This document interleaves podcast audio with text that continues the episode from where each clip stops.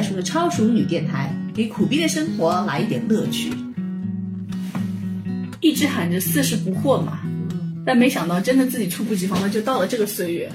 过去的一年里面，我的朋友圈不停的有人在祝福自己四十岁快乐，那其实也意味着我跟我身边的这些小伙伴们都走过了这个坎。嗯，对吧？我们再也不能随口就叫别人阿姨了，因为自己就是阿姨了。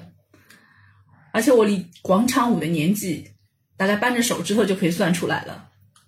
所以这次我们聊一聊初老的感觉。大家好，我是人已老去心不想老的小七。大家好，我是人到四十已经霍霍不动的伊娃。我觉得就是老去的第一个感受是身体给你的，嗯就身体会给你各种各样的信号，你会发现你整个系统都不行了。嗯，不认老都不行。对我，我就这么跟你说吧，我最深切的体会啊，就是以前我打死我都不相信人会有这种体会的是一个是什么？我觉得我打开了一个多维空间的通道，所以这是什么意思？就是以前。听老一辈的人说：“哎呀，你你这样会冷啊，你这样会吹风啊！”我就不相信。哎，我坐在屋里哪里有风？你知道吗？是那种感觉。我现在我我真的是感觉好像过了四十岁那个关卡，感觉哎，这个世界是有另外一个维度的，你知道？那在那个维度里面，总是有一股阴风，就前两吹到我的三维世界来。前前几个月，我们俩在录音的时候，你不还坐在那里说脚底下有风吗？对啊，然后我也总觉得我们家的墙是漏风不知道哪里会露出来。对对对对，你想，我小时候，嗯，我爸一直让我戴帽子，对啊，他说你不戴帽子是不行的，因为风吹着会冷的。对，就那会儿我根本就想不到风吹着会冷这件事情，但是我现在只要就冬天不戴帽子就会头痛。对我，我小时候是这样的，我因为是爷爷奶奶带大的嘛，嗯，我爷爷是常年戴着帽子的，嗯，就他连睡觉都戴着帽子。我小时候就我就不能相信为什么，然后有一次我还趁他睡着把他帽子拉走，他马上就醒了，骂我一顿。然后我就问他，我说为什么你老是戴着帽子？他就说冷啊，他说头顶很冷啊。哎，你有没有记得原来我们吐槽过说有一种冷叫。妈妈觉得冷，有一种冷叫奶奶觉得冷，就是越老穿的衣服越多嘛。对啊，我现在就是这个样子啊。对，我觉得是因为我们真的没有到那个年龄，不到不知道它的体现体会是什么嘛。那奶奶真的冷吗？那是。对，直到我现在，我我才体会到了，真的是奶奶不是瞎说，奶奶是真的冷，我也冷。就而且我跟你说，我现在感受到的这个三四维空间吹过来的阴风啊，它这个风也是跟就是高维度侵入低维度一样，它不是说吹在你的身体表面的，它是直接通过你的皮肤、你的肌肉，直接穿到你的骨骼缝隙里面。科学一点，因为现在的风都是从南极吹过来的。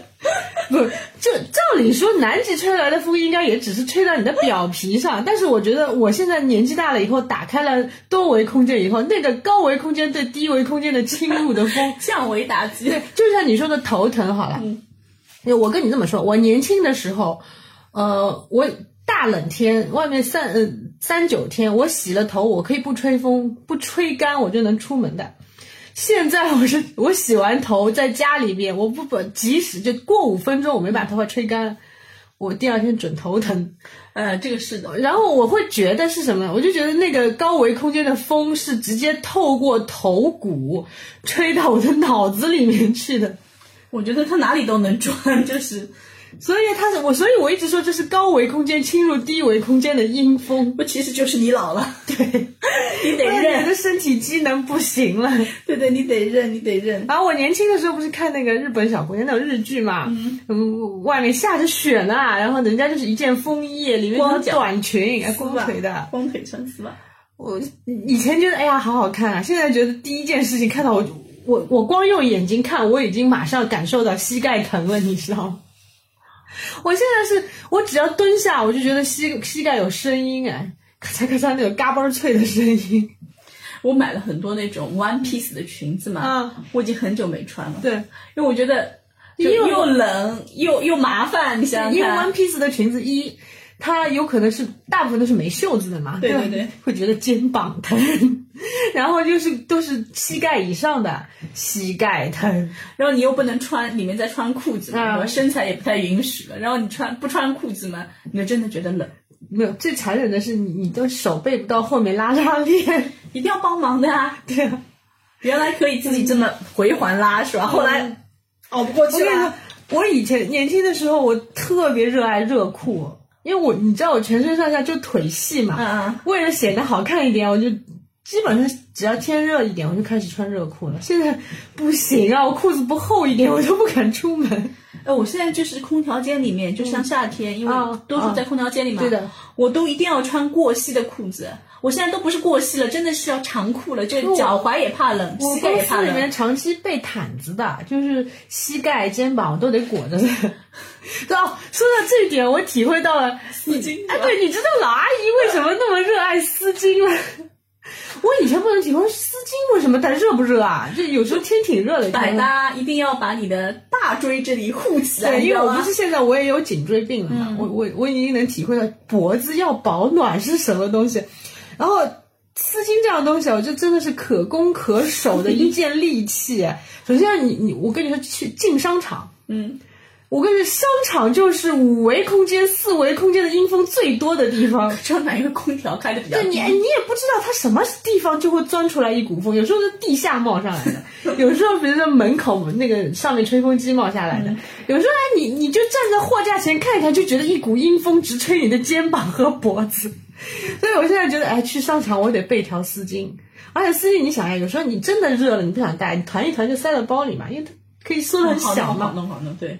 关键是人家拍照用啊，阿姨们是拿来拿它用来拍照。所以呢也哎，而且上海地铁也是的，上海的地铁是热的时候热死，冷的时候冷死热的时候热死是空调坏了啊就正常的时候它是很冷的。对啊，冷的时候冷死。然后你只要有一条丝巾啊，就是冷的时候披在身上，热的时候扎在脖子上。都可以，就你盖腿也可以，对啊盖脖子也可以。再过两年嘛，就是扯下来，跑到花丛中挥舞一下？丝巾这个哦造型，这个是他们就是擅长。妥妥的时尚老姐姐。哎，你有没有发现，其实还不止丝巾这件事情，你现在对于审美也有很多改变。嗯，就比如说我原来很喜欢那种冷色调，就黑白灰这种三啊，那当然了。然后现在你发现黑白灰已经完全满足不了你了。不，年轻的时候是这样的，我我的感受是，你让我穿粉红色，你是在侮辱我吗？我已经够粉红了，你觉得我那么幼稚吗？我的我的世界当然是那种就是冷色调啊，性冷淡型，就是看显得我这个人很干练，对啊，吧？很成熟，对对对就是有思想的人。你让我穿粉红色，我是傻瓜吗？不，现在不对，我一过四十岁，我买了三件粉色外套了，已经，还有一条粉红色的裙子。我有很多粉色系的东西，你知道吧？一些是帮我女儿买的，啊还有一些是打着假借着我女儿的名字我自己买的。发圈也有粉红色，这种完全不可想象的。比如说挑衣服，有的时候想想，哎，粉红色还行，对吧？嗯这两年还能穿，过两年根本就不能穿了。一方面，我是我是这样体会的，就是，呃，以前年轻的时候，你的脸嫩啊，你脸上有光啊，你穿灰的不要紧的。就你压得住，啊，你压得住。现在你你稍微晚上睡不好，那脸垮成什么样子，然后发黄发暗，甚至于熬个夜就发绿了不发肿，啊又肿又黄，是吧？啊！你还你还穿一身黑白灰出门，那 整个人 吊死鬼吊在街上整个。人就是咸菜干跑到路上去了，所以不得不穿的鲜艳点吧。你想，哎，其实我听过一个传言，就是法国人觉得，其实中国的老老人、老年人、女性其实是最敢穿的。为什么老阿姨都穿的很花，对吧？大红大绿的，杨二车纳姆的对，就是那种造型的。然后你去看那种呃菜场 style，菜场 style 的衣服都是很花的，那种绝对巨大的那种对撞色的大印花。我其实挺好看的，你不觉得？我现现在我能体会为什么，因为有时候我在衣柜里面找衣服的时候也会的，就是把以前的衣服拿出来，都是呃基本款，然后性冷淡，然后浅色系，有没有是深色系，穿在身上镜子一照，哎呦，我今天这个脸色好像有点，然后就换件花的，哎，好像脸色好点都。可以了，是吧？尤尤其粉红色，你想浅色系的东西，就是那种特别浅的颜色，穿在身上有点反光板的感觉嘛，就会把你的脸色照的稍微 能见人点。对，就是衣服艳一点，你觉得你自己的心情也会好很多。对，你至少上得了街，见得了人了。对对对对对。然后然后我还有就我年轻的时候，我不是学设计的嘛，嗯，就我们以前，你想设计部一般对着装不会太规范的，嗯，你你可以不用穿很正装去，你只要不赤膊上班，没有人讲你的。但是基本上我我年轻时候还挺喜欢奇装异服的，什么大露背啊、小热裤啊、吊带背心啊，这天热我基本上都是这种打扮的。然后牛仔裤都是不开几个口，觉得不是 不是裤子的那破洞牛仔裤你现在还能穿，穿了都觉得好。不行不行不行，露脚踝我都觉得冷。然后我年轻时候还穿高跟鞋，我所有的鞋子都高跟鞋。哦那我没有我连拖鞋我都恨不得高跟鞋。我我认识有朋友就是说不穿高跟鞋走不了路的。对我我有一阵是的，我就不穿穿就高跟鞋穿多了，我突然换平底鞋，我重心找不到，你知道吗？但是我是觉得高跟鞋真的很卡脚，这个我不行。然后所以说是哎，说不定我过段时间就喜欢高跟鞋嘞，对吧？嗯很难驾驭了。所以首先以我们要现在的体质 体质驾驭重不是体质，是体重，对膝盖受不了。压强太大了，对对对对，膝盖受不了。脚也受不了。啊，然后现在我跟你说，第一，我已经不太能穿牛仔裤了，哦，牛仔裤也不太行，对？吧？因为牛仔裤它勒得现在很，不是它现在的设计，你知道吗？没有高腰牛仔裤的，现在基本上就是中低腰牛仔裤。高腰我有一条，就是很少，长期穿那种对，对，高腰的还能穿，嗯中低腰就卡在肚子那里，就是肉最多的地方对吧了，？特别难受你。就会变成一个蛋筒冰淇对，淋，就是米其林啊，一层一层啊，然后卡在那里，所有的肚子都对掉在裤子外特别。难受。嗯，所以我现在，我跟你说，我哪怕我今天我我为了 fashion 一点，为了年轻一点、时尚一点，或者为了搭那个 T 恤嘛，我穿条牛仔裤，这条牛仔裤我不能坚持六个小时以上的。嗯，而且一回家一进门，我立刻这条裤子得脱掉，我得换换睡裤。是是是，我日常在家里穿睡衣，其实我还在想，我们两个见面经常就是睡衣趴嘛。连脸都可以不洗就见面的。我年轻的时候你就不要提了，那时候牛仔裤是我有各种各样的牛仔裤，然后我记得我最夸张的时候是，呃，骑自行车穿了条牛仔裤骑自行车，然后外面下雨了，嗯，然后裤子湿掉了，回到家就拖鞋一扔，因为太困了，加班嘛，我就倒在床上睡着了，裤子还是湿，牛仔裤还是湿的，身体也是好，居然就是没有，身体可好了。身体真的很。居然能睡着。我现在就是穿着牛仔裤回到家，我都没有办法坐下去。哦，讲讲这个，我上次穿了条牛仔裤跟朋友吃饭的嘛，就大家吃的火锅，吃完了以后，大家都那些年轻的九零后、九五后小姑娘都站起来了，然后我我一个人坐在那里，人家说，哎，姐姐站起来走了，我站不起来。然后好不容易站起来跟他们走了，然后出去他们看到那个花坛什么说，哎，我们在这里坐着拍照吧。然后拍照的时候我说啊，我就不做了，我做不下去 不，我觉得吃这件事情我很有发言权。啊。你说我发现过了四十以后，你会发现你吃的特别少。当然不是跟横横向跟别人比啊，只是跟自己的纵向比。你跟五年前的自己比，跟十年前的自己比，你简直饭量就减半了。啊，也我我我这么说吧，就是我我好像觉得我食欲还是可以的，就是因为常年要节食嘛，新陈代谢不对了，有时候会很恨自己食欲很高亢的时候。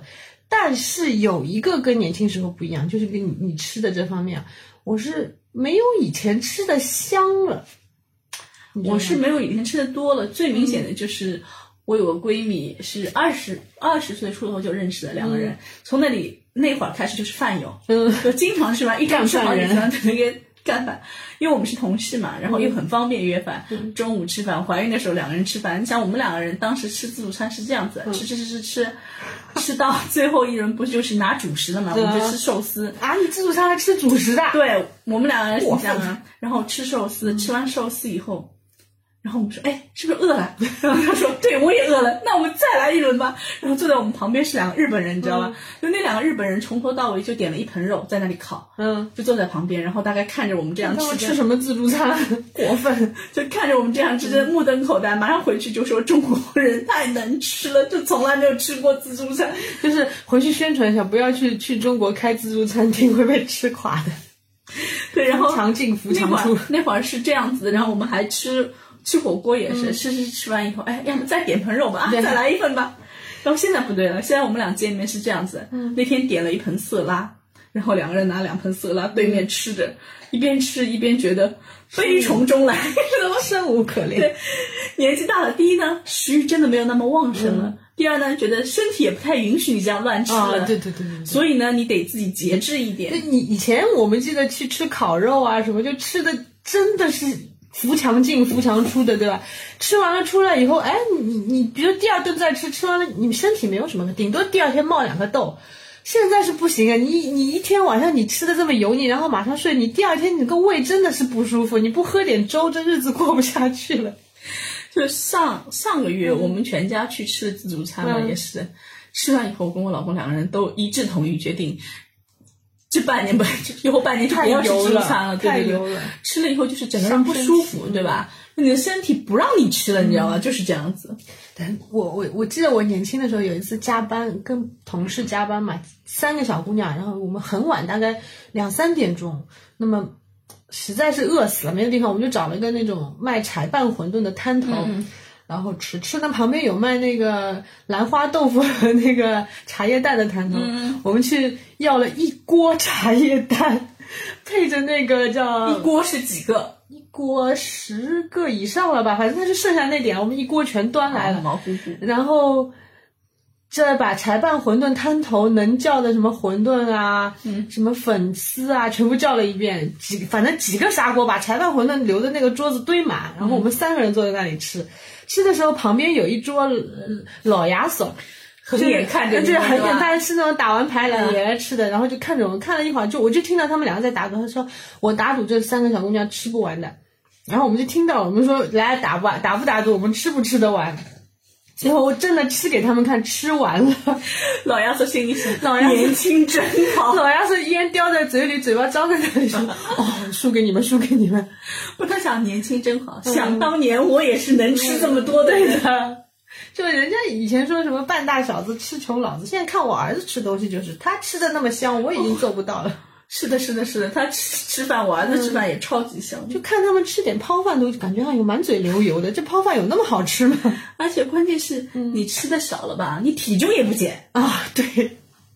我有时候饿三天，我体重一斤都不减，真令人绝望。一斤啊，二两都减不了，好吗说不？定还长二两呢。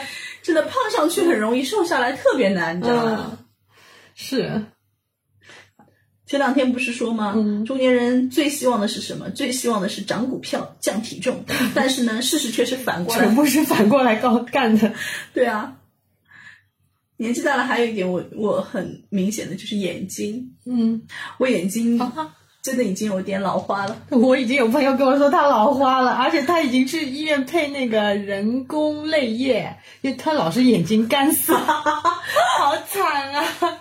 就我的老花是自我感觉，我还没有去确诊过。嗯，但是大家纷纷的手机越拿越远，你知道，都是那种地铁老人看手机脸点洁癖机，就周九良有一张死也不承认自己老花，但是手机已经越来越远了。我不是，我是你知道我做微信号嘛，嗯然后字体一直一直是用十五号字体的，然后有一次我自己看着我说啊，怎么这么小，我根本就看不清楚了。然后我跟我我们家那个呃助理商量，我说哎，是不是要换成十六号？这个实在太小，我也看不太清。你要开老年号了，我觉得已经不能再开育儿号了。所以你看人家那个 A 四的纸给老年人打的时候，你一定要是小四是不行的，一定要四号是吧？五号吧，我们是五号，嗯我们正常用的是五嗯号，啊，他要那个什么要四号，四号了，小四也不行，小四不行，要四号就。以前我们做标题的那种字体。我觉得我们过快了。然后还有就是什么？还有就是我现在视频看的越来越少了，因为太费眼睛了。哎，真的，我我以前是在我是晋江的金牌用户，你知道吗？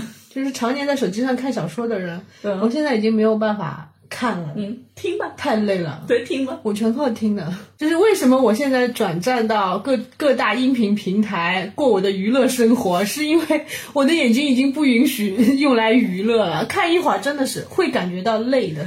你记不记得？我记得小时候听音频的都是老大爷嘛，然后就拿个录音机、收音机收音机，然后拿个小板凳在那里贴。在耳朵边。我心里想，这有什么好听的呀，对吧？啊，又没有画面不香吗？当时也觉得呢，看书看漫画都比听这个开心啊。对啊，我想大概是舍不得电 呀。后来我发现我还是天真了，打败老大爷的不是电，对而是视力，你知道吧？眼睛不行了，真的不行，我我现在也就是我为什么我们现在突然感觉到哦，我老了，是因为啊，以前我觉得不可思议的很多老年人的举动，现在越来越在我身上重演了。就有合理性嘛，嗯对吧？对是因为你的身体一直在告诉你，你老了，你你老了。自己想不承认都不行了。嗯，不行不行，你像鼻子，嗯。就最典型就是我男人，嗯。就是他小时候是有哮喘的嘛，年轻的时候就、就基本上没什么，但是现在不行，就是只要外面，比如说像现在那个梧桐絮开始飘了，啊，他的鼻子就开始发痒，所以还好他现在要每天戴口罩，然后还要每天洗鼻子，那才能大概就继续好一些些。年轻时候一点点小毛病，现在都是 稍微发作一下就放大对啊对啊，。他已经说了，再老一些他就要到海南去了。上海活不下去。对啊，因为这个嗯柳絮跟棉絮以及空气质量太恶劣了，他说。对，哎，我有朋友在北京也是的，一到这个季节，日子过不下去，得得戴防风镜才能活下来。还有的话，梅雨季也是，梅雨季都是霉菌。啊，不是霉菌，我现在跟你说，一到梅雨季，浑身关节疼。那我还没有我还没有，我有了，我已经开始了。可能是我年轻时候不大注意嘛，一方面吊带穿多了。哎，现在真的，我觉得老年人以前那种警告，哎呦，你穿成这样，老了以后要不行的我关节不疼，我知道了，我是腰疼，啊大概是跟我开就剖腹产啊！对，因为你有硬膜外麻醉对，对对对对，你肯定是有那个大所有硬膜外麻醉，现在都抱怨腰后疼遗症是吧？对对对对，我就腰疼，我就有的时候就上次最典型的就是去年前年前年就是好好的我在给我女儿穿衣服，我什么时候事情都没做啊，就是我坐在那里。突然就不能动。对，然后我哦还没穿衣服，我是去叫醒我女儿，就是我坐到床上就这么一个动作，嗯一下子真的不能动啊，整个人就动什么都疼，嗯，然后立马去医院，真的是爬过去的嗯，就连你站起来、坐下、打车、坐下这种动作就很要命，嗯然后就撑着，因为那会儿也没有人陪，就就只真的很厉害你。对，然后跑过去就 CT 拍了，什么都做了，嗯医生说没什么，就是腰肌劳，就是劳损。对然后我说那为什么这么疼？疼的不能动。对，他说马上就能好的。然后我就做了全套理疗，嗯，大概两个小时吧，全部做完了。好一点没？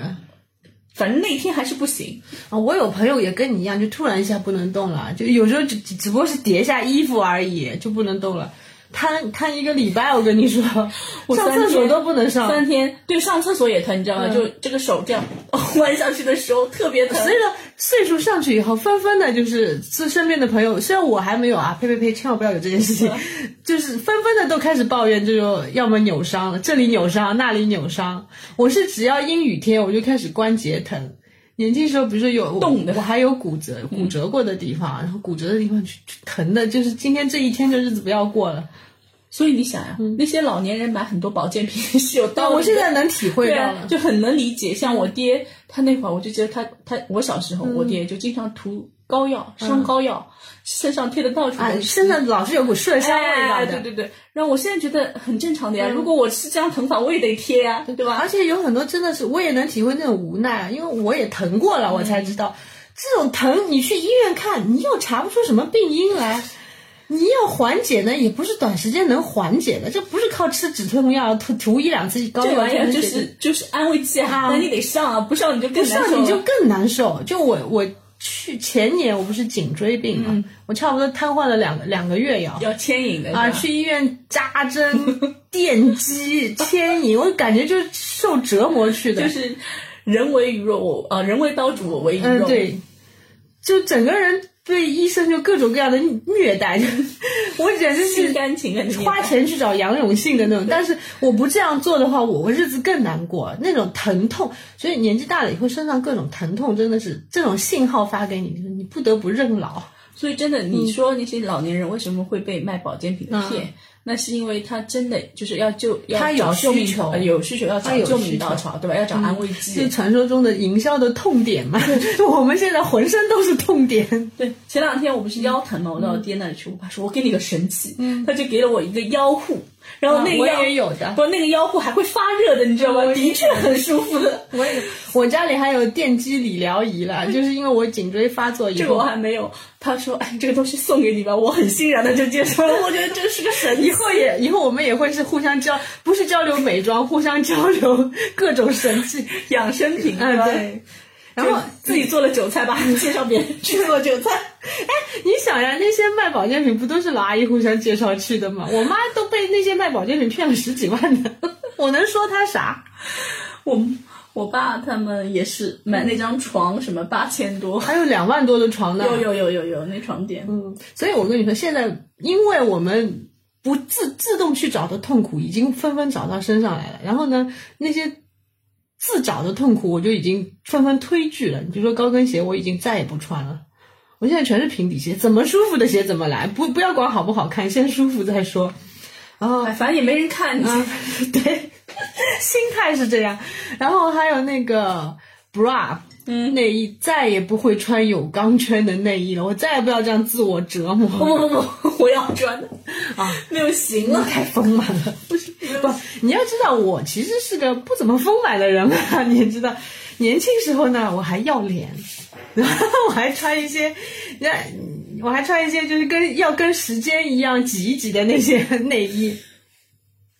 但现在呢，我我现在想想，我都没有办法想象我怎么忍受这样的酷刑啊！坐在办公室十几个小时，甚至熬夜加班，太难受了其实蛮撑的，有的时候就是透不过气来的时候特别啊。啊，很难受的。而且夏天又热又痒啊！不不过现在好一点，就是女性内衣的样式越来越丰富了。对对对，选择空现在就是。柔软舒适的啦，或者前段时间李诞李诞不是还代言了一个吗？连李诞都在卖内衣了，对啊，就是让他什么少奋斗一点都可以那个。对对对对，就是很舒服嘛，嗯它的卖点就是很舒服嘛。后来不是下架了吗？因为他说错话了嘛。对，我现在真的我已经不追求形状什么了。首先，所有的衣服、内衣、外套、鞋子，追求就是舒适。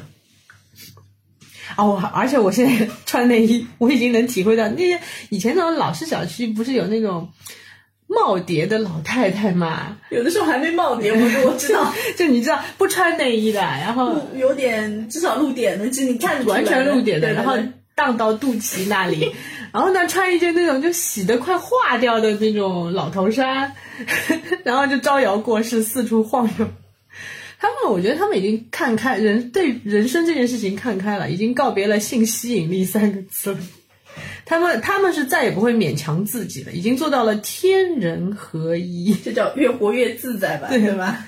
我我还做不到那样回归自然啊，但是我觉得我现在已经 慢慢，我已经慢慢向老太太靠拢了。不，你年纪到到达那个时候，说不定也可以。呀说不定啊，哎，人家法国人也这么干呀，我可以说是 fashion。对对对对对对对，还有就是，嗯牙齿啊，嗯，就是你那一嘴的牙，我已经前两年去医院贡献过好几万了，看牙。没去，我快了。我这一贡献就是更贵了，我都不敢一辆车。去。真的，一辆车，一辆车在嘴里，我前段时间就是跟我一个朋友说，我说我的牙不行，牙周炎嘛。要看早点看。对，牙周炎的话就要每个牙，我是每颗牙齿都要做深。你我跟你说，你要看早点看，不然你就是比亚迪变特斯拉，真的。对，如果真的掉了的话，一口牙，我一个朋友他妈妈去弄了，二十几万，还没弄好。我所以跟还你说，在继续你现在看，说不比亚迪定只是比亚迪，后面去看就是特斯拉了，再下去就不知道什么了。我现在不能吃冷的，我一吃冷的牙都疼。牙敏感对吧？对对对，牙龈不行了，我的牙龈一定要去看，是那一定要要去看了嗯，然后这些东西就纷纷往医院砸钱了，开始啊，对吧？对对对对对。还有就是，我觉得我现在保健，所以你想嘛，就两头用钱，教育我们在年轻一点到现在就是给教育，捐功德箱，然后过段时间就去医院捐功德箱。唉活着真累。所以说，你想，我们现在过了四十岁，各种花钱的情况下，活着越来越累了，各越来越费钱了。然后作为女人活着更费钱。我觉得我的保养品越买越贵了。我年轻的时候觉得发了工资买一套倩碧很对得起自己了，那会儿倩碧的黄油黄油就是殿殿堂级的产品对，，就感觉你今天家里面供一套倩碧黄油，我都可以拍照发朋友圈的那种。现在是我已经开始用腊梅了，海蓝之谜的。腊梅还是太厚了，关键问题是其实也没啥大用，就是图一心理安慰，就感觉是你得买一点超过你承受能力上面一点点的保养品。这个都不是贵的，你知道吗？保养品医美，对，那是大坑我已经开始往那个往那个方向走了。那简直就是个大坑巨。你你就说脸吧，脸你还能花点钱，最惨的是毛发，哎呀，我们的毛发都开始远离我们了。我的 Jennifer，我的 Stephanie，关键是什么？关键我是觉得毛发现在是这样，就是你一减肥一节食，头发就开始少，啊，对吧？但是你不减肥不节食嘛，你的身材不能看。对啊，你你你怎么在这个钢 两难丝上面走？对，那我我跟你说，我年轻的时候可以说是个毛孩。我一度，我曾经一度怀疑我是不是进化没完全。我头发是又粗又硬的，然后手臂上、小腿上全是汗毛那我倒是比你好一些。我除了头发，我手上跟那个啊。毛对，有的女孩子汗毛不不重啊，就是我从来没有脱毛这件事情？我年轻时候一到夏天是跟汗毛斗争的，就脱毛是个大工程。我我基本上什么剃刀、去毛膏、蜜蜡，我全部用过。你知道蜜蜡有多疼吗？眼泪直飙，我都觉得。没有没有没有没有。后来我还花过几千块钱，我自己买了个激光脱毛仪，嗯然后就第一代的家用激光脱毛痛。你想要我又是电自己吗？你如果让那个毛一直在的话，它会一直长吗？也不会吧。不它用了以后确实会好很多，用了那个用了以后它就是就长得不不怎么长。你记得那个羊具森林吗？就九把刀那个羊具森林，它里面不是看了那个以后，阳具是一一直在长嘛？他说为了让它不长怎么办？就是切它，嗯让它有痛苦的记忆，然后它就不会就给我的，生长了，所以为什么激光也是让你的毛囊有痛苦的记忆，它就让它长了。再长。反正我我这样也也已经干过了。好啦，现在我我觉得我过了四十岁的关卡以后，我观察我的身体啊，不不用去毛了，省钱了。我那激光脱毛仪 被扔掉了。我我送给我妹了，我现在毛都没有了，我手上腿上需要去毛的礼仪上面需要去毛的地方都没有了。那 等一下，所以外国的那些人年纪大了以后，他的那个护胸毛也会不长吗？我觉得会少一点吧，两巴掌护心毛吧。好像我们现在不光是汗毛，我现在汗毛不光汗毛没有了，我头发也没有了。然后那个头发，你你记不记得我原来推荐过你用的那个洗发水，就嗯超贵的嘛？嗯，对，你想五百块钱五百毫升，这个真的是 超贵，想想真的。感觉用钞票在洗头，你懂吗？但是因为太少了，嗯植发更贵啊。哎，对，Stephanie 太金贵了。那个我老公有几个朋友已经开始植发了，你知道吧？嗯太贵了可贵了，一小撮几十几万、几十万。我我见过一个老外特地到中国来植发，花了十八万就植头顶的对啊那一块。，就很贵啊，就是少一点的十几万，多就的就在我。在我看来，其实还挺毛发稀疏的，但是人家已经很兴奋了。对啊，有就好了。好吧，我我嗯，你想想看，没头发，你知道网上有流传过一张照片，就是知名男性没有头发，就跟那个河豚一样的那个 啊，颜值就直线断崖式下降。陈伟霆啊、鹿晗啊这种，就顶流明星，就这种完全不行啊，那个照片。对，所以我说，现在我现在就头发掉了以后新长出来的毛发，就又细又软，你知道吗？看得很开心吧？嗯，没有，我觉得，我觉得现在是是不是年纪大了，脾气也变了，也有关系。人家说头发硬的人脾气硬嘛，头发软的人脾气软。不，这你你年纪大了以后，你没办法脾气硬啊，对啊，因为所有人都比你硬啊。对我们需要顾及的太多了。对啊，还有你发现没？就是记忆。嗯，就现在真的是拥有像鱼一样的记忆。比如说，我现在在跟你说话说话，哎，发现哎，我刚刚说什么来着？都不能打断的。对啊，一打断就是说什么来着，然后两个人都不记得了，嗯，就像不曾聊过天一样。对，有时候我们不是要选话题嘛？我我晚上临睡前想到一个，嗯，这个话题绝妙，我们一定能聊得很好，我明天一定要跟小齐说。睡了一觉起来，一片空白。你一定要记下来，你知道吗？我有的时候也是写写写稿子，有的时候半梦半醒的时候，嗯，不知道到底是在哪灵灵思泉涌。对对对，然后就一二三，框架就打好了，起来。我操，那是什么东西？我只记得一二三，对其他都不记得了。一是什么，二是什么，三是什么，完全没有。啊而且是以前是这样的，以前我也会忘记东西嘛，嗯就年轻的时候，但是我会有一个模糊的记忆的。不，你能能搜索一下回来，啊能想回来啊，call back，现在是完全不行，就像没有这件事现在情一样。是像背那种，就是我们以前画素描用的那种擦素二 B 铅笔的那种橡皮，擦过以后，任何痕迹都没有了，擦得干干净净。微信聊天是有记录的吗？对啊我有的时候不记得，就去翻翻微信聊天。对，哦，我们有时候为了审题就就硬聊，你知道吗？有时候确实是脑子里想到，我先跟你说，我我就你在不在不管，我先跟你说，说完了以后，免得我忘记，记。免得一会儿三秒就忘记了。所以我们真的是也没有什么资格说孩子了。那问题他们年轻啊，哎，小时候《三字经》闭着眼睛背出来的人，现在那不能跟以前比。那我以前唐诗三百首我全能背出来，现在一首都记不住，对，还是能记住几首的。能记一点，反正是。五言还可以，对吧？七言也够呛。哎呀，我反正我只我曾经我反正过了四十岁以后，有一段时间我在怀疑，哎，我会不会老年痴呆了？快啊，我觉得会啊。嗯我到现在我都在密切，我是认真的，打心眼，我密切关注阿兹海默症的特效药什么时候研发出来。阿兹海默就没有特效药。对，现在没有嘛，我就觉得很绝望。阿兹海默症的症状，我觉得我是越来越匹配的。我真的做过阿兹海默症的研究的。对，我也认真去了解过了，是是就比如说忘记早饭吃了什么之类的，会的。还忘记自己吃过饭了。对，这个就是已经是比较后面的阶段了。它是有早期、跟中期、跟晚期的。就是说是瞬间记忆、短时记忆都越来越差嘛。我们现在不就是吗？是是是，嗯。然后阿兹海默症的话，它其实是有个生存期的，它是十到十五年。就你真的确诊了阿兹海默症，就表明你这个人就还是不光是记忆力的问题，对对对，身体机能也退化。对对对，你就是真的只有这些就是可活的时但是。十五年折磨自己的家人，其实我也不大想过这样的日子啊。嗯，你想怎么样？但 那时候我不知道我想怎么样，我已经是我的脑子已经不管用了。对啊，你已经被夺舍了你已经不是你了。对，然后你想引起记忆衰退最严重的还是我，我的主要原因是睡眠也不行了。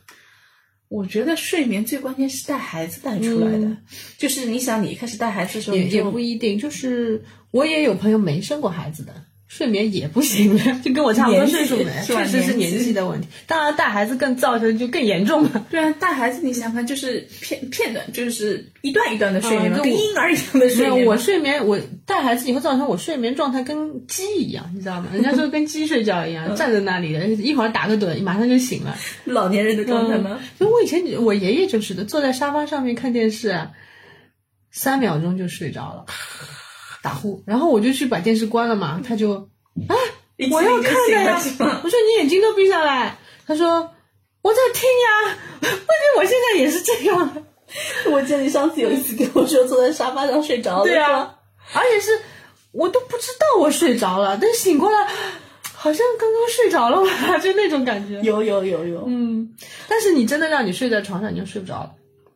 我现在不是，我倒反而不是，我是现在还是要固定时间睡，就是啊让我躺着我才能睡着。当然坐着睡着我也有过的，就太困太困太困太困的会会会睡着，然后睡坐着睡着一醒就会一个激灵醒过来，啊，我对，刚刚怎么了？人会心慌的，对对对，刚刚一醒就会这样子。人会很慌的。对对对对，哎呀，我想我年轻时候，你想我的工作性质以前是零零七的那种工作性质，熬几个通宵小意思啦，而且我经常什么熬几个通宵回去补三四个小时，马上就生龙活虎。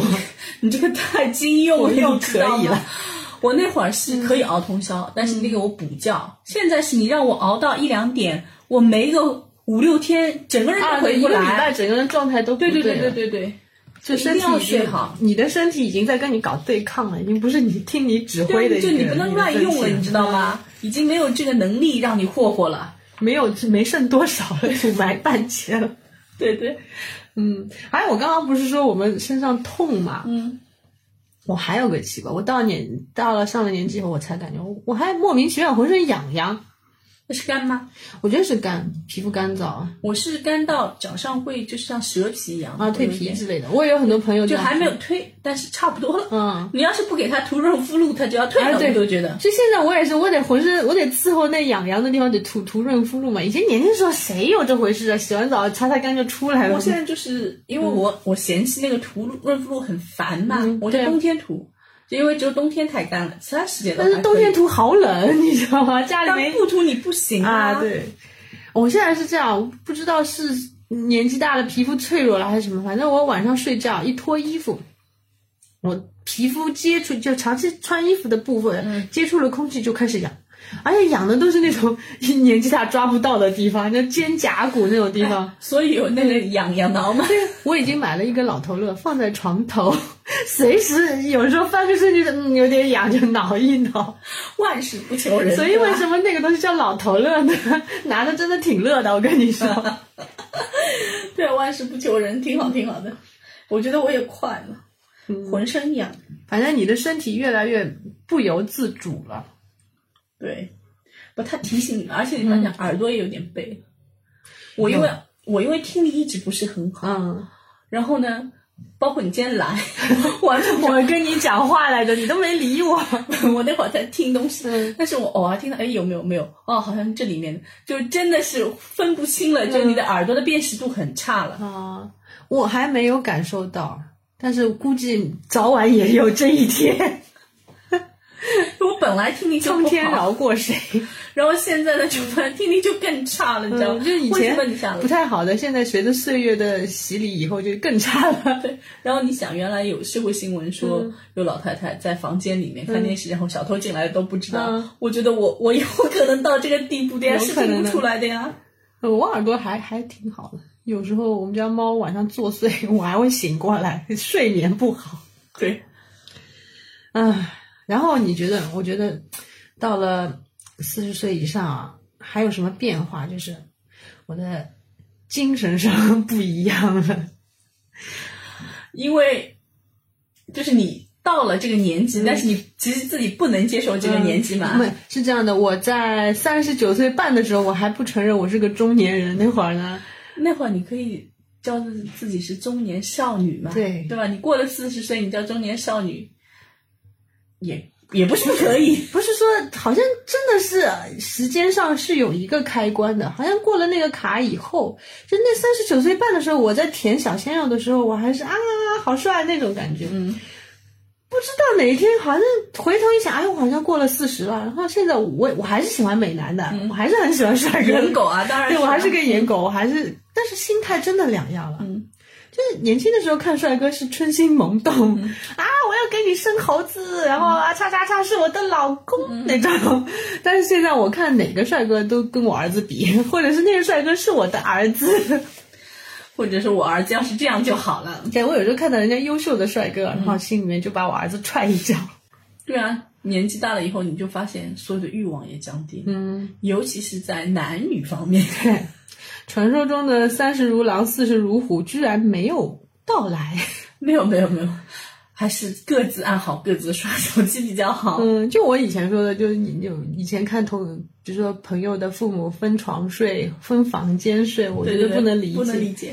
那现在因为身体有越来越不由自主，以后觉得我不想去使用它。而且一个人睡的确是睡眠质量会好一点，好很？多很多。是的，是所以有时候觉得，哎，家里那位出差，我 日子还挺好过的。的，是，而且真的年纪越大，就是真的过了四十以后，你会发现自己越来越宽容。嗯，就这种宽容，有一些可能是被迫的，对吧？对，现实比形势比人强嘛，你必须低一头，对吧？你就摊上这样的儿子了，嗯对吧？你就摊上这样的老公了，对。你必须接受，你不宽容你也得宽容啊。对，还有一句一句就是人家说的“江湖跑老，胆子跑小”。对你鬼见多了，你自然就怕黑了，对，因为你 见过各种各样的人，然后你也知道别人是什么样子的，对吧？你顾虑会多。对对，而且你看到人家好的，这真的叫一山更比一山嗯高，然后你认识到你自己真的不过就是如此而已。把自己的定位卡到一个点上以后，就比较泰然处之了。对对对对，也不能说是卑微，但是真的是就是说你看过很多嗯不卑微色的，对对对嗯。对，然后你就不像那种刚出初出茅庐的小子，你就觉得他妈老子就是天下第一，老子就是怎么样怎么样，而且我觉得现在就是我年轻的时候很相信心灵鸡汤的，你知道吧？嗯，还有不是经常有人劝你，你不要生老是生活在舒适区。我现在很像，我觉得我就沉沦在舒适区了，那怎么样？不不，我年轻的时候嗯还不是相信金星这样，我年轻的时候就是个屌丝，你知道吧？就是老子天下第一，老子谁都不怕，嗯，然后也吃过苦头的，对，对，后来碰一鼻子灰的时候谁都有嘛。对对对，然后谁他妈的都看不上，是吧？嗯文人相亲这件事情真的表现的淋漓尽致。嗯后来你看了多了，你才会发现，哎，的确是这样，就是人家什么那个天赋比你高的、比你努力的多了去了。啊这一点呢，我也也能体会。你知道我我学艺术的，我比你的更体会的更深，好吗？对对对对一方面就是我我年轻的时候拿着画笔，觉得不是说老子天下第一啊，就是我觉得是我没有艺术家的命，但是艺术家的病我一生都有。我我没有傲气，但是我要有傲骨。对，就俗称的眼高手低。对对对对对对，是的，是的，老娘什么心比天高，命也就这样吧。做设计的时候就觉得你们都是什么东西，你们都是抄的。后来才跟甲方打交道多，被甲方骂的多，然后改图改多了以后呢，我也抄。做图之前先找参考，所以那有，但是有一阵子，就三十几岁的时候，我我其实那时那阵子挺拧巴的，就是年轻的那种锐气又没有了，被社会打磨的会会。又又就是人又觉得跟自己过不去，你知道吧？那时候特别拧巴。不，关键是我觉得，那你年轻的时候你也没有阅历，对吧？你也不知道什么是好，什么是不好，你就自己。但三十岁的时候呢，你又有点积累，对吧？你又有过去那个自己在牵着你往回走，然后呢，又跟现实在低头，又在扯风箱一样。其实我我是觉得那个时候，尤其三十五六岁的时候，我其实很拧巴的。对我我自己在跟自己较较劲嗯对吧？那个时候其实挺痛苦的，包包括那个时候孩子还小嘛，就是你这还孩子也没有牵扯你的精力，就是。一方面孩子小呢，也是无限可能，你懂吗？就整个人连自己带小孩都活得很拧巴的状态下，我记得我那会儿特别喜欢一个词叫与自己和解，因为我那时候我没有办法和解不，那是因为你和解不了，你就特别向往这种，你知道吧？就是所以，我这个词在那会儿我用的特别多，就以劝自己嘛，就对。缺什么让让什么。就就自己在那里给自己各种暗示，要跟自己和解，其实就是和解不了其实。是因为做不到才被暗示对对对，但现在我是特别和解。反正也就这样了，我就在舒适区，我儿子就是学渣，你拿我怎么样？然后，然后我我跟朋友我讨论过这个就舒适区的问题嘛。我说年轻的时候，当然了，你刚出社会，就跟你去打游戏一样，你你还在跑，你还在开地图啊，你当然不能一直待在舒适区了。关键年轻的时候一起看见，年轻的时候你还没做过你就认怂，这是不对的呀，对吧？对你，你任何事情只要你肯努力，你才能发现你做不到。对，你要去就先把自己的边界、嗯边界画一画，就像你、你说的开地图，签地图他妈都是黑的，对啊，你先看一我就说年轻时候那些鸡汤是有用的，就是你不能在舒适区，你得去开地图。但是到了我这个年纪了，我不得不认老的时候呢，我觉得我地图开的挺多的了，然后在这些地图上还时不时的砸下来一些高难度副本让我下。我还不得不扛着没人加蓝加血的情况下下副本，你懂吗？挺已经挺难了，我不想再去开地图。有有人有人就是找找你同样年纪的人，对然后大家组队去对大家开地组组队，就是下副本实其实就是组队聊个天，各自下各自的副啊，本。抱团取暖嘛。对对对，所以到我这个年纪，有我们不是有很多这种抱团取暖的群，叫减肥啊、学渣娃啊这种，有时候比如说美妆啊这种，就是自我安慰的群嘛。大家都学会了，我我觉得到我们这个年纪都学会了，就在哪里倒下就在哪里躺着。关键是我嗯觉得，因为你由于年轻时候的奋斗，你也有可以躺下的一些资啊，本，有一点资本，就是哪怕我今天失业了，我也不至于惶惶不可终日，对没饭吃，房租交不出来，对，就是你的压力可能没有那么大了，对吧？压力还是有的，毕竟不是退休了。不，就是是这样，就是四十岁呢，最早的时候是说四十岁你应该财务自由，但是在我们这个时代，其实财务自由是一件很奢侈的事情，对吧？那要看你对自己的满足点是在哪里，对吧？如果你能够放得下，其实你四十岁也有其他的选择的。嗯，和解吧。对对对，现现在是这样的，我一方面我是跟自己和解，然后另一方面，我觉得我越来越能原谅别人。因为你以以自己去体、体谅别人嘛，将心比心嘛。对，你想我们刚刚说了那么多，我们不是跟一些老头老太太在将心比心嘛？我连包括连我妈买保健品花了十几万，我都很已经跟她将心比心了，因为我自己疼过了，我知道啊，她也是不得已。是是是是是，我能体会她的心情，虽然我不是赞成她这件事情。就所以，我有个朋友妈妈不是睡不好嘛，她就是她，她说就说她妈花很多钱在这个上面。我说你要知道，其实你妈花这点钱就是吃药一样的，就是她是睡不着，真的很痛苦的。她是心理安慰。对，睡不着真的是很痛苦的。睡得着的人是不知道睡不着的人痛苦的。嗯，就是你想，央视当时有个小品，对，就是是葛优葛大爷演的那个，就是他是那个骗子，就要那要卖两万块钱的床垫给那个人。其实我是觉得另外一个人，他是把这个东西当成他的救命稻草的，对，一种心灵的慰藉。对对对对对，是因为我们也遭受过社会毒打以后，我们才知道那些比我们遭受更多毒打的人他们的体会。年轻人其实是很残忍的。包括我年轻的时候也是。年轻人是看不到别人的，所以这个就是说，每一个年纪的人必须会经历的一些事情。这个社会是需要年轻人去创出一片天的，就是去寻找那个事情的边际的，对吧？比如说这个，这只有这样，比如说这个合力才会越来越大的，对吧？所以他们看不到也是。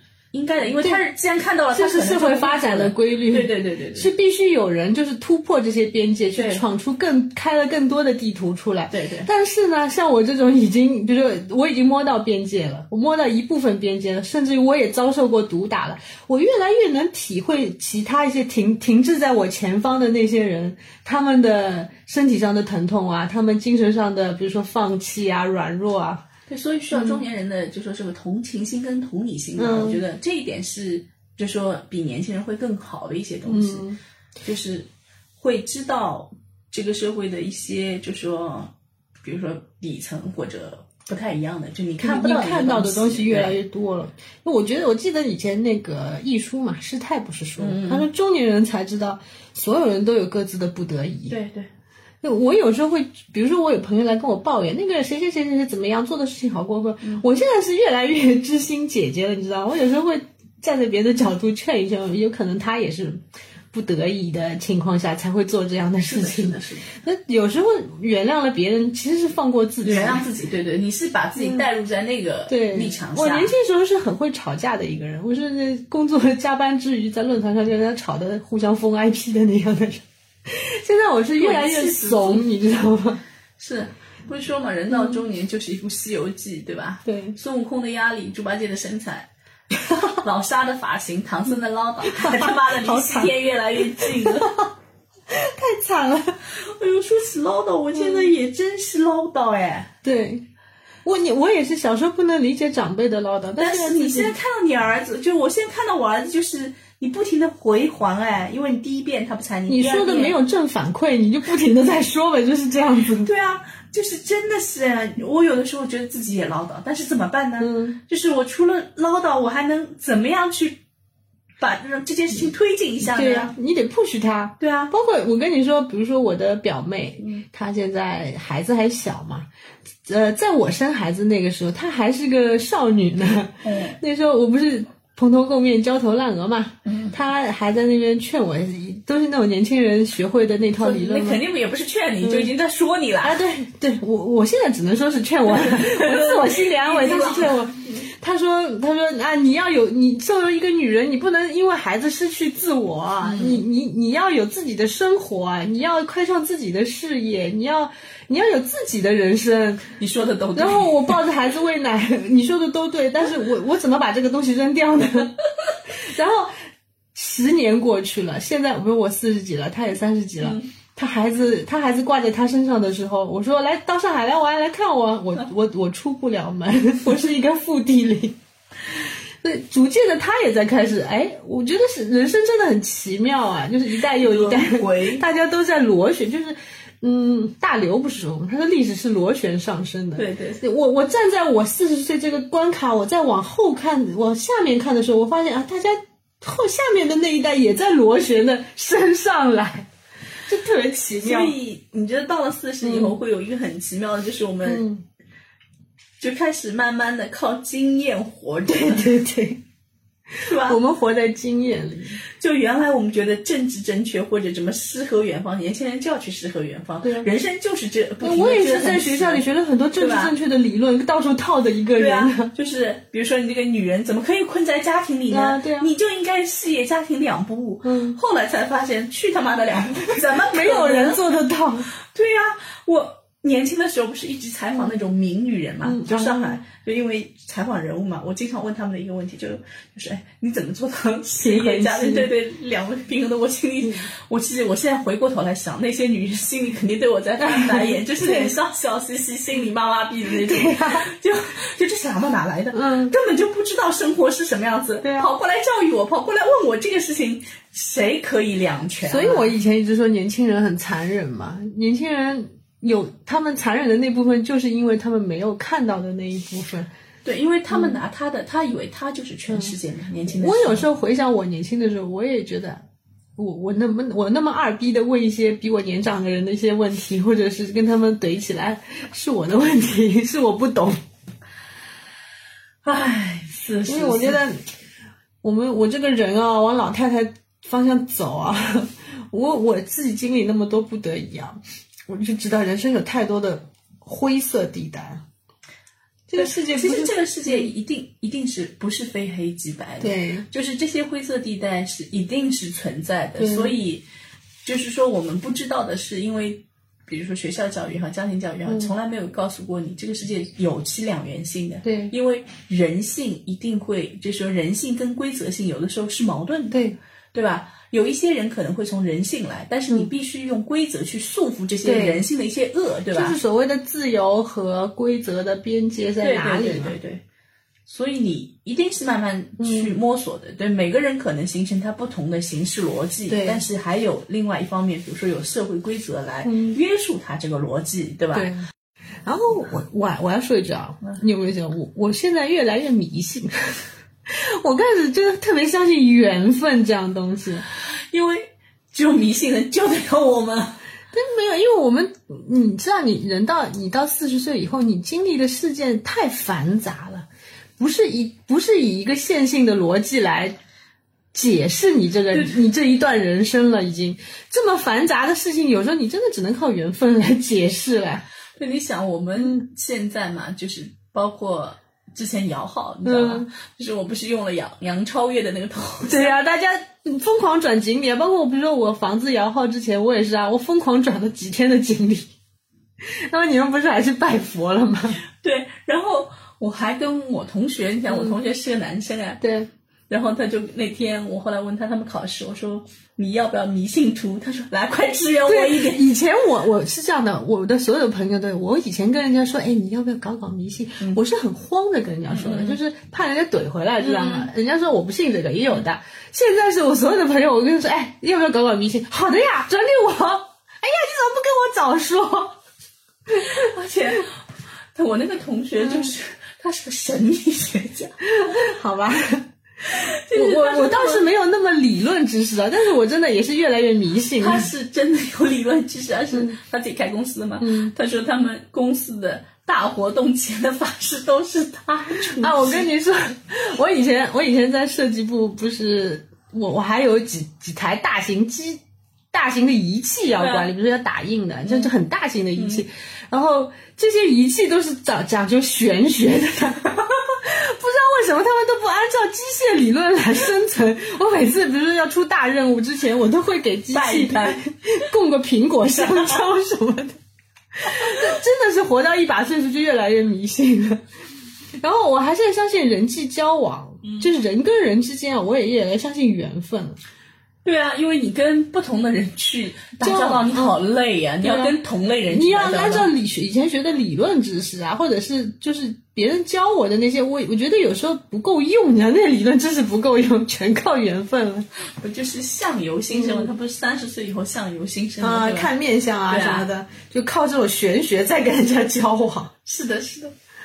包括像什么，人家说啊，比如说血缘关系近的人关系会好，嗯、但到我这把年纪，我就突然发现，有时候人跟人的缘分真的，人家说的就是白首如新，亲盖如故嘛，不是靠血缘，或者是靠你们每天见面，就有的人关系会好的，说不定还是仇人的。是是是，但是有些朋友，你你说有见面没几几天，也也有聊得很好的时候的。是的，这也是因为我们接触的样本多了以后，一方面因为我也不能，我也没有能力去归纳管理，形成一套理论知识，对对我我只能靠迷信。今天出门看黄历这件事情来解决了。就靠你的人生经验啊，你过往吃的亏，对吧？对啊过往受的苦所以，。哎，你说像我们这把年纪的人有很多，我身边的朋友也是，都越来越怎么说呢？就是刻板印象对人，对对，比如说地域黑呀、我们只能私下说啊，比如说人 种族歧视啊。对对，但我们当然这我们知道这是不对的，这肯定不是正确的一个大的样本，不是所有人都这样个。只能说是大概率，就是帮助我们快速的判断一件事情，为了活的是方便一点，对对对一方面我们的身体也不允许我们上下求索了这件事情。刻板印象这件事情，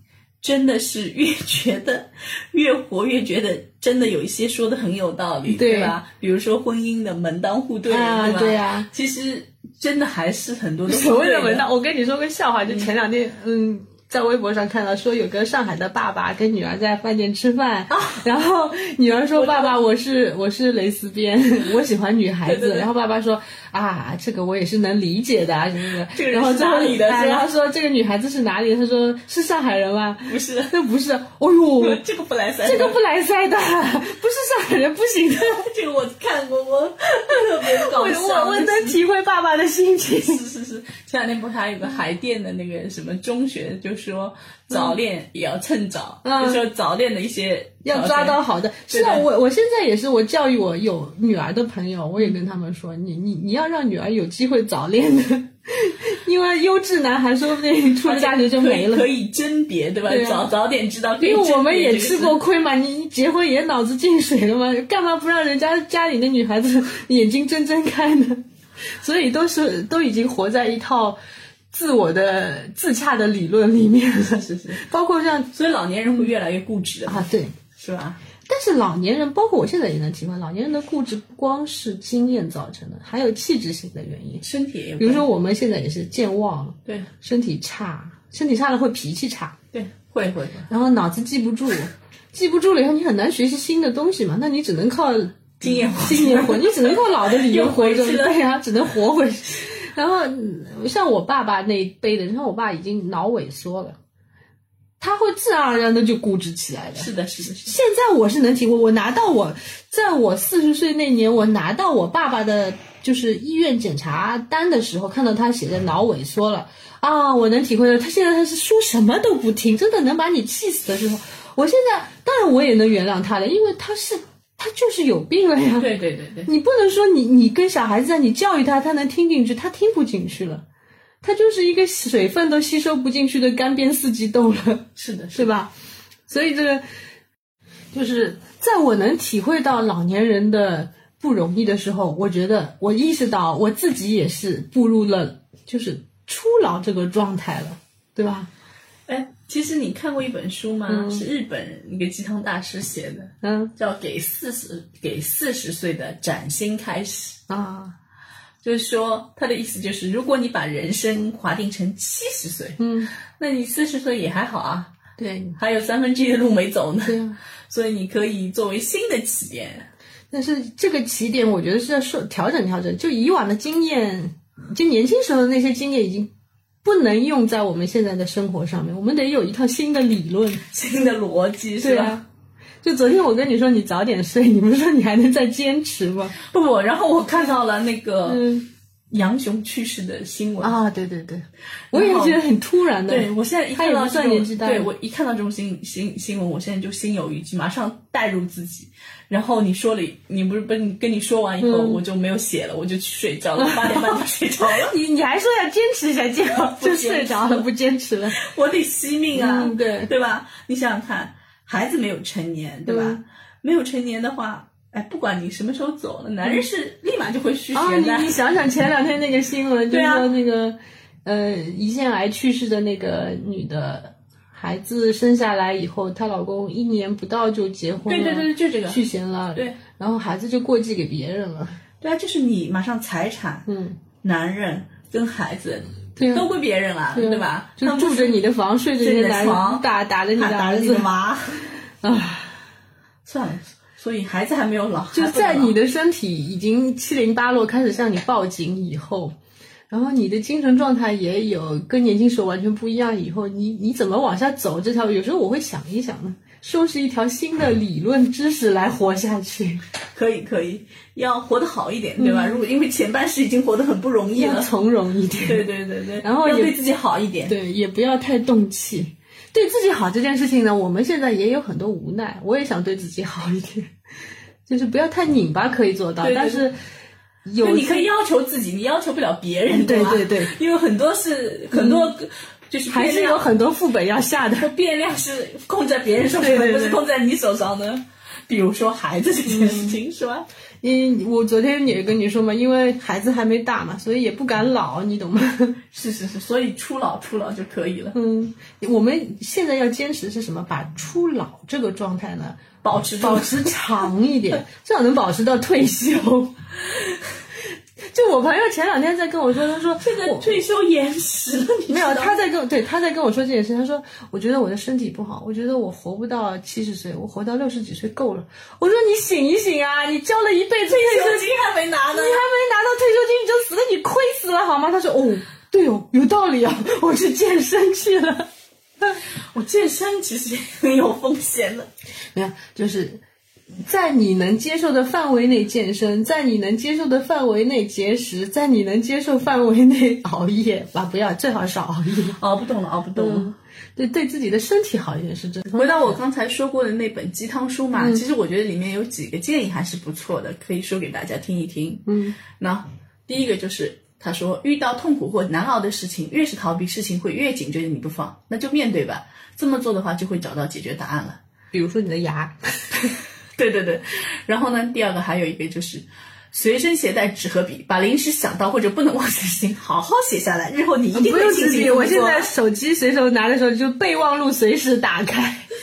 对，然后请简单写下要的东西和不要的东西，做得到的事情和做不到的事情，嗯，对吧？最后一个是用心对待的东西，服装、仪容、健康管理和照顾牙齿。